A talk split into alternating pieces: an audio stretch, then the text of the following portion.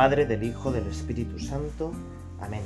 Padre nuestro que estás en el cielo, santificado sea tu nombre. Venga a nosotros tu reino. Hágase tu voluntad en la tierra como en el cielo. Danos hoy nuestro pan de cada día.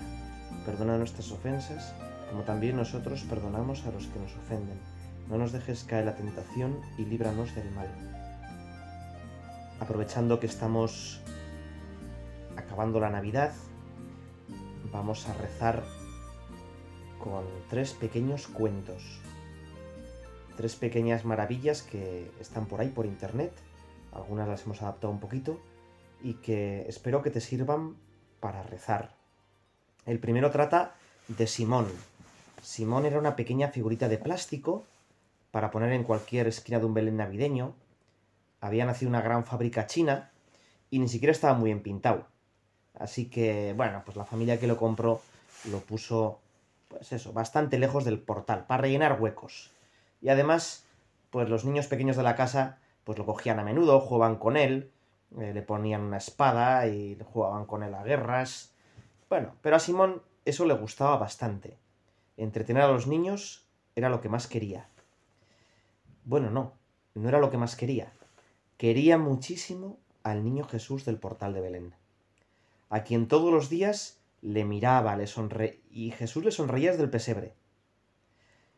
Simón solo buscaba algún año que lo colocaran cerca del portal. Pero claro, ahí estaban las figuras buenas, las figuras de barro, bien pintadas, grandes.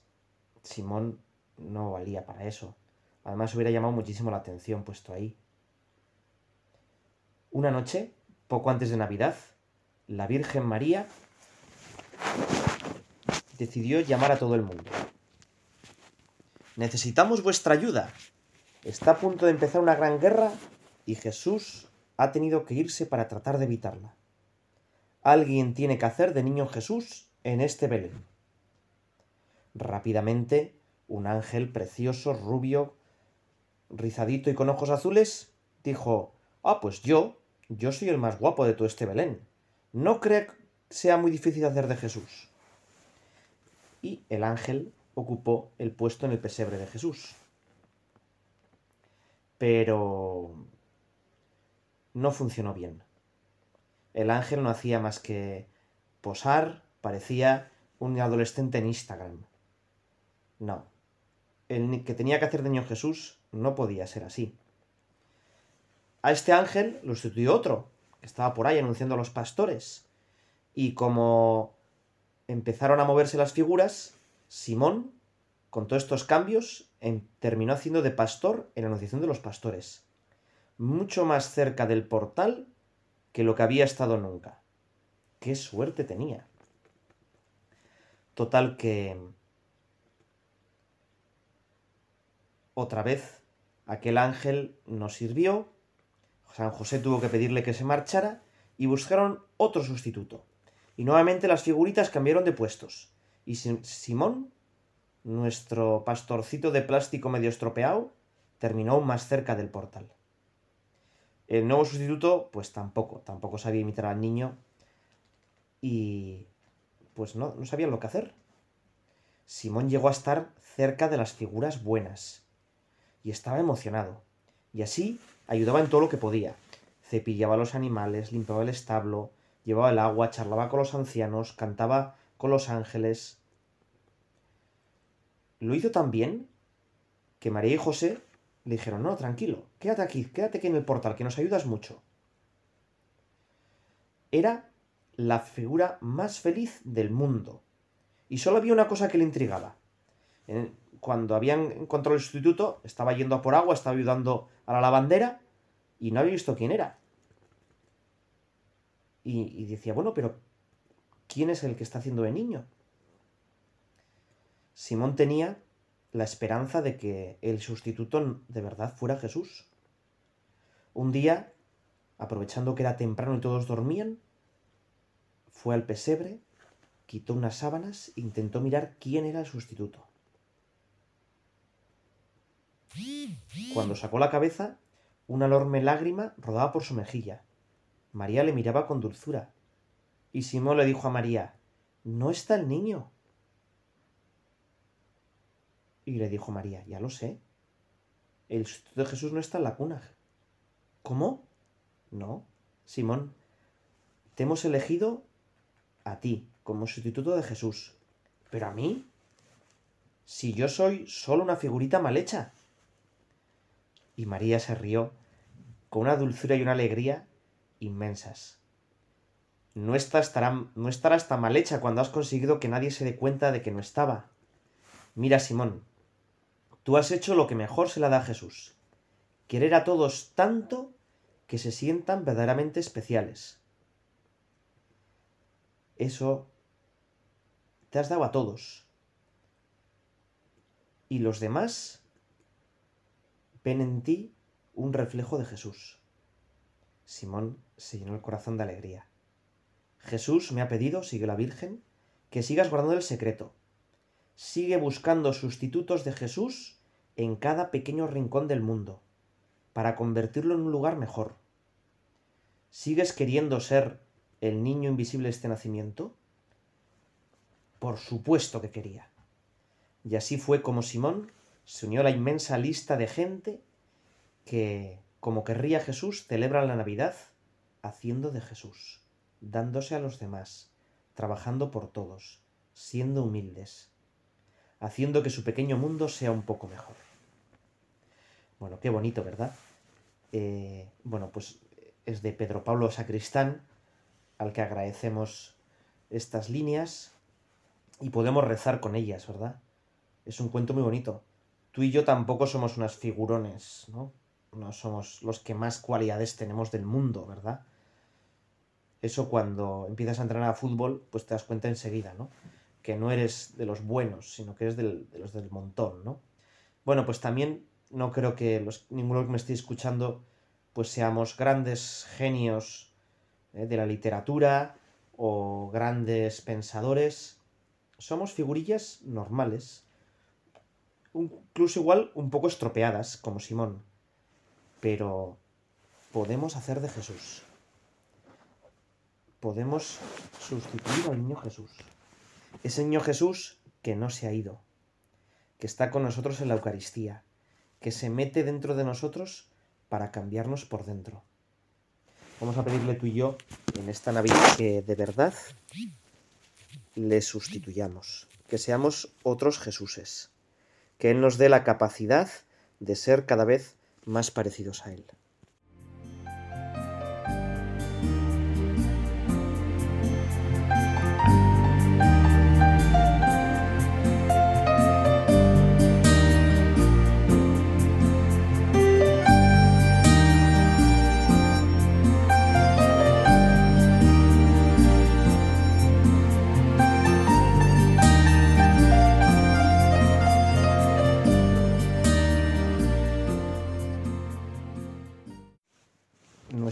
Segundo cuento, quizá lo has leído de pequeño, se llama Rastro de Dios y es una historia preciosa.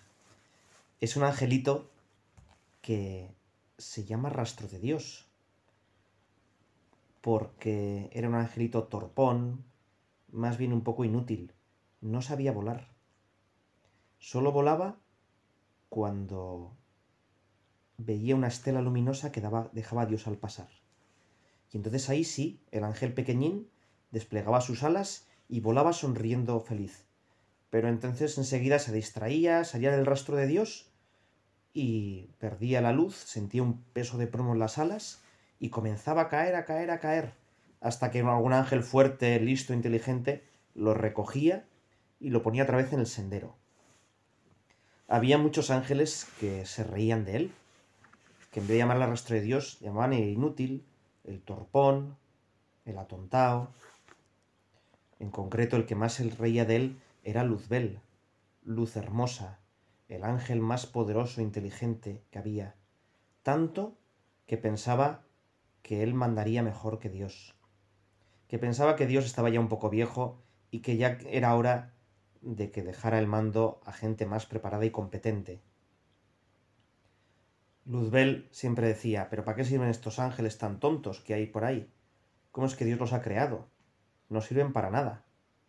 Y no digamos ya cuando Dios decidió crear a los hombres, decidió contaminar la inteligencia con la materia. Eso es una cosa antinatural. Algo inteligente, espiritual, mezclado con algo carnal. ¡Qué horror!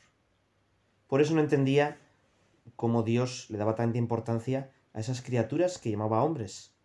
Esas cosas mixtas entre lo material y lo espiritual.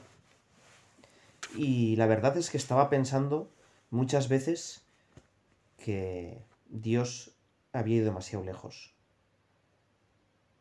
Que para gobernar bien el cielo y la tierra se necesitaba una nueva dirección. Bueno, el caso es que Dios empezó a crear las cosas. Ya hemos dicho que había creado todas las maravillas, pero de repente se dieron cuenta de que Dios había creado mal las cosas. Había creado una estrella de más. Eso no podía ser. Ludville de nuevo refunfuñó. Este Dios se le está yendo la cabeza. Así que, ¿qué hacer con esa estrella?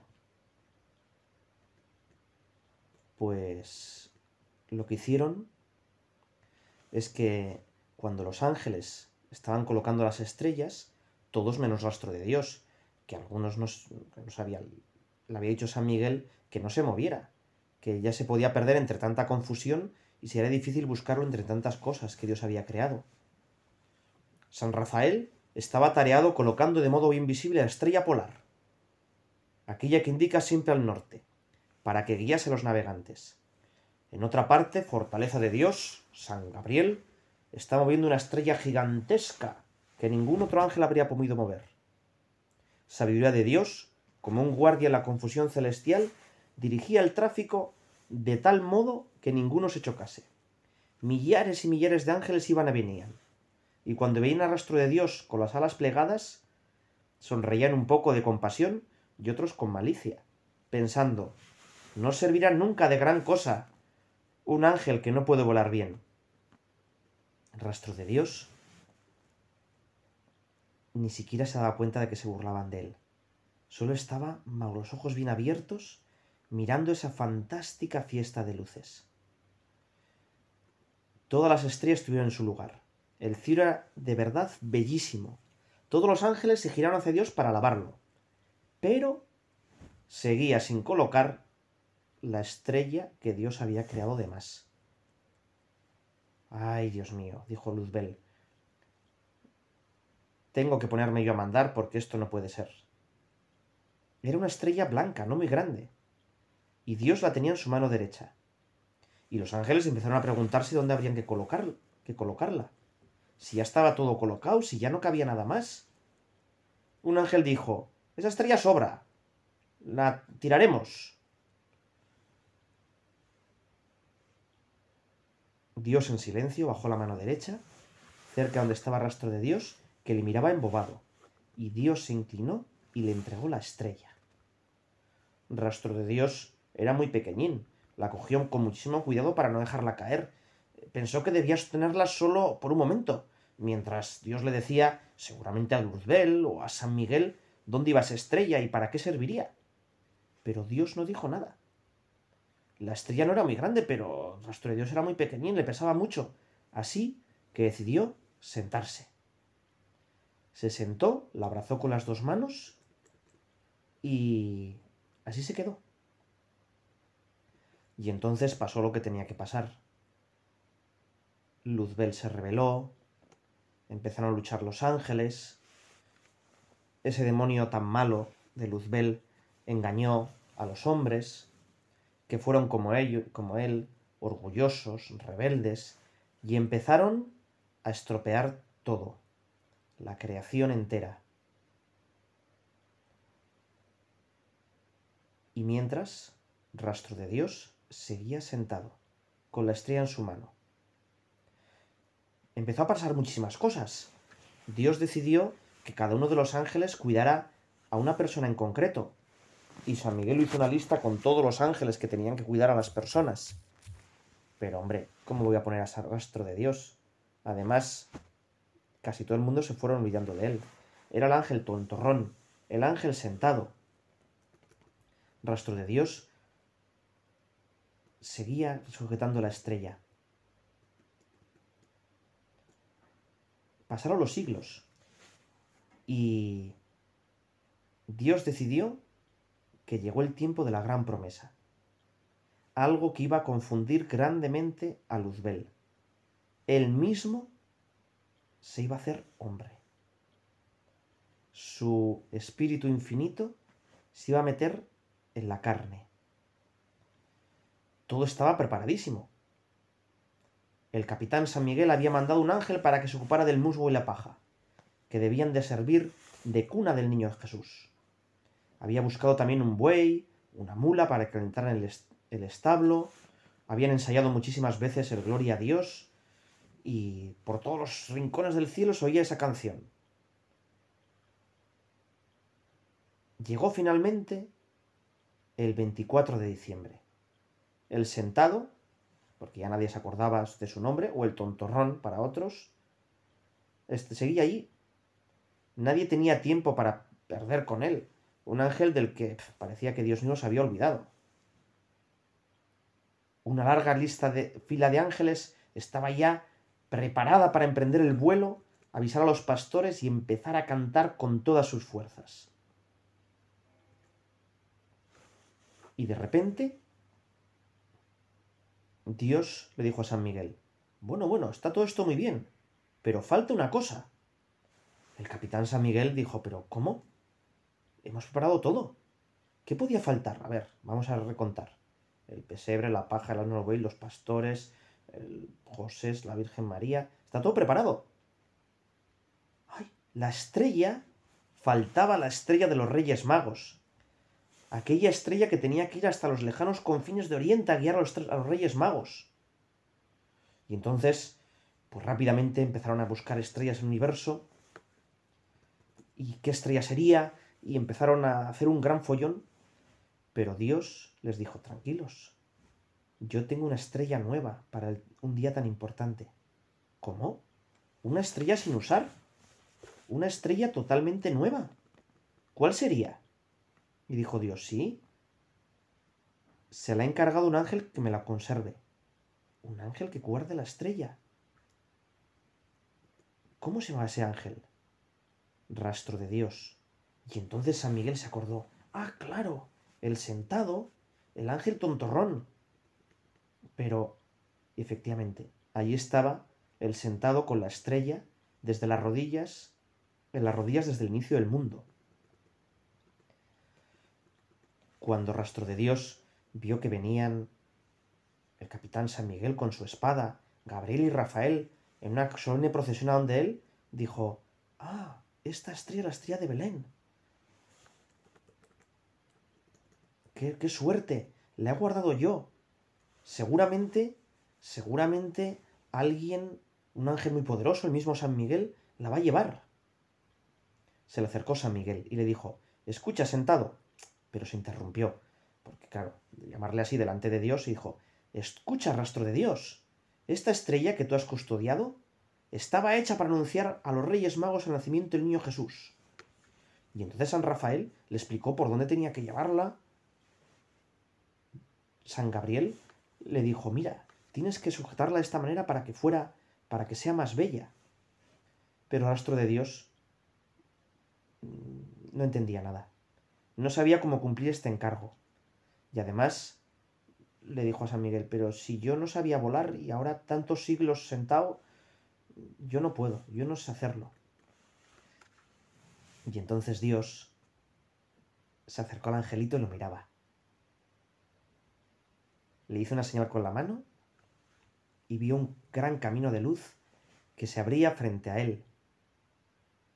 Y le dijo, rastro de Dios, vuela. Y entonces movió las alas. Primero de un modo torpe, después con fuerza, volaba.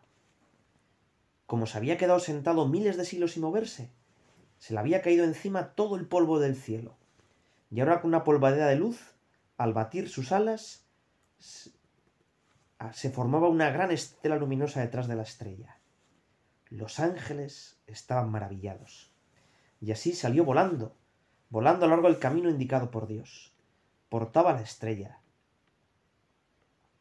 Los santos reyes en su palacio miraban las estrellas. Y uno les dijo, indicando aquella que rastro de Dios lleva en su mano, Mirad la señal. Ha nacido el Hijo de Dios. Y rastro de Dios, lleno de felicidad, se echó a reír alegremente. Bueno, qué bonito, ¿verdad?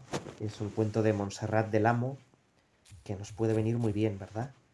Y es que Navidad es sobre todo pensar en que Dios se hace pequeño y Dios se vale también de los instrumentos pequeños para hacer cosas grandes.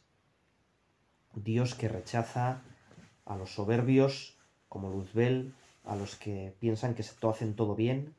Dios que se fija en lo que no cuenta. Y Dios que nos da a cada uno una misión. Tú y yo también tenemos una misión maravillosa.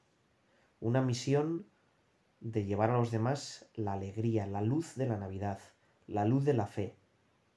Esa estrella que guió a los sabios de Oriente es la luz de la fe que tenemos que transmitir a los demás y rastro de Dios, el tontorrón, el sentao, el que no valía para nada, pues también podemos ser tú y yo. Tú y yo. Parafraseando a esta gran obra que pues, se ha hecho muy famosa, que seguramente igual la conocías, hay personas que han pensado que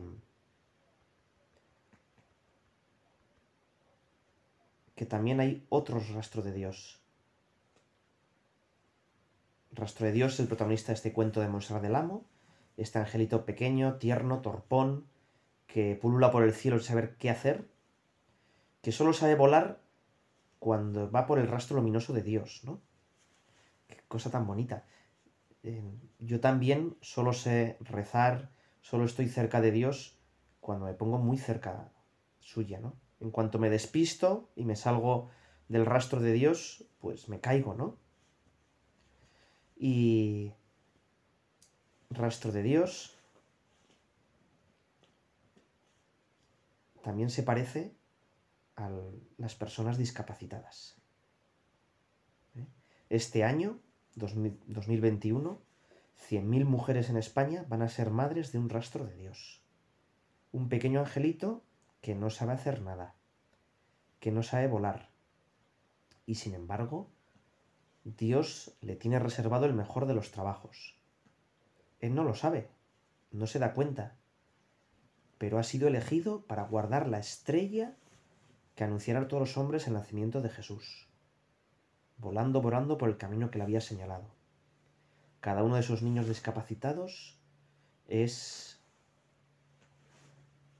un anunciador de que lo que cuenta son los pequeños, los humildes, cada uno de esos niños discapacitados es una prolongación de la Navidad. Por eso no es raro que haya pues muchos Herodes que quieran matarles, que hagan leyes para decir que su vida no cuenta, que lo único que cuenta es la eficacia, el hacer cosas. ¿Os habéis pensado cómo Dios elige estas madres? ¿Qué es lo que Dios quiere cada una de ellas? Pues yo me imagino así. Estaba Dios revoloteando sobre la tierra y mientras observaba yo notaba en su libro los hijos que iba a mandarles. Y ponía Margarita Sánchez, una hija. Pilar Gómez, un hijo.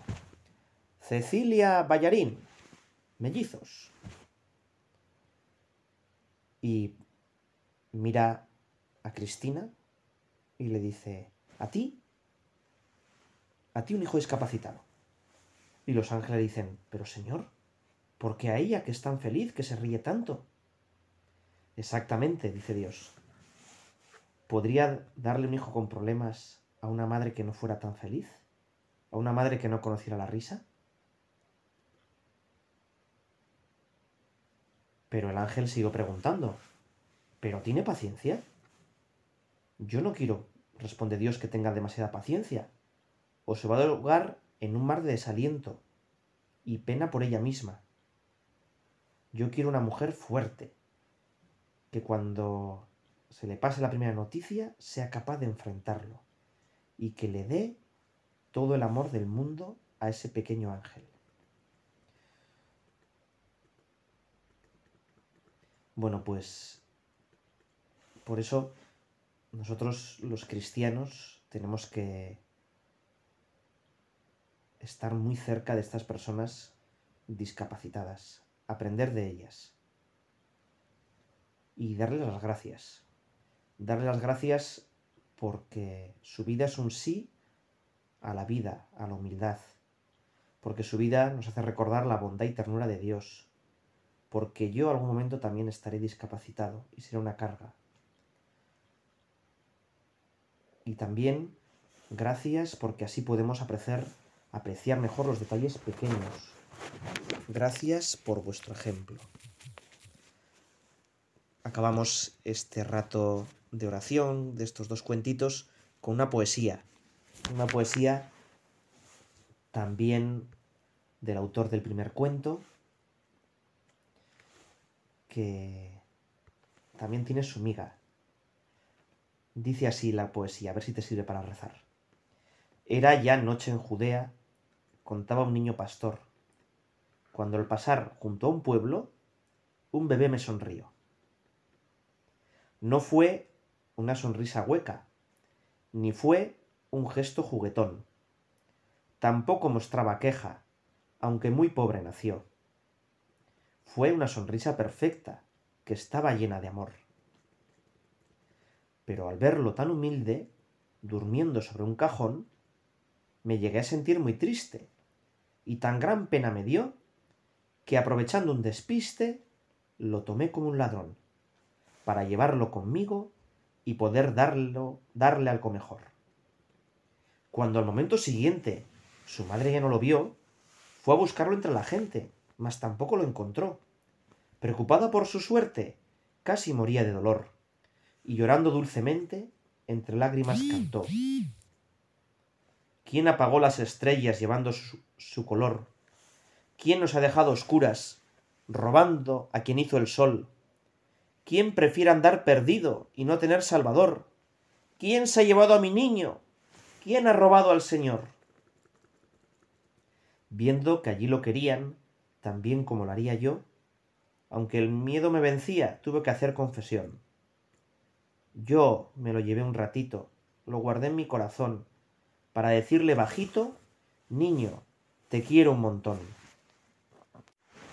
La madre, la madre con gran alivio, alivio, sonriendo, respondió. Para hacer eso, cariño, no hay que secuestrar a Dios. Basta con que lo compartas con cuanta más gente mejor. Y que allá donde tú vayas, hagas bien y des amor.